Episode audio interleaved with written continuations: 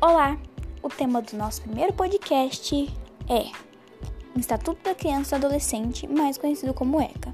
Bom, a gente vai comentar um pouco sobre os artigos que faz parte deste estatuto. O primeiro que eu pensei em comentar é o artigo 56, que ele fala sobre a obrigação que os pais têm de matricular os filhos na rede de ensino regular. E está escrito o seguinte: os pais ou responsável têm a obrigação de matricular seus filhos ou pupilos na rede regular de ensino.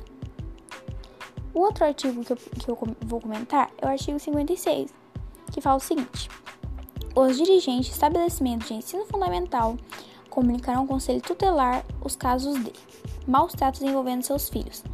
Quando o diretor ou o professor percebe que os alunos estão sendo maltratados, eles levam isso para o conselho tutelar para ele poder entender, para poder resolver esse problema. O 2 é a reiteração de faltas injustificadas e de evasão escolar, esgotados de recursos escolares. Depois de muito tentar entender o que está acontecendo, de tantas faltas sem justificativa, eles ligam para os pais, só que os pais não dão uma resposta, então eles comunicam o conselho tutelar. 3. Elevação de níveis de repetência. Quando um aluno repete demais, eles ligam para os pais, conversam, só que não está mudando nada, então eles comunicam com o conselho tutelar. Bom, esse foi o podcast de hoje. Tchau!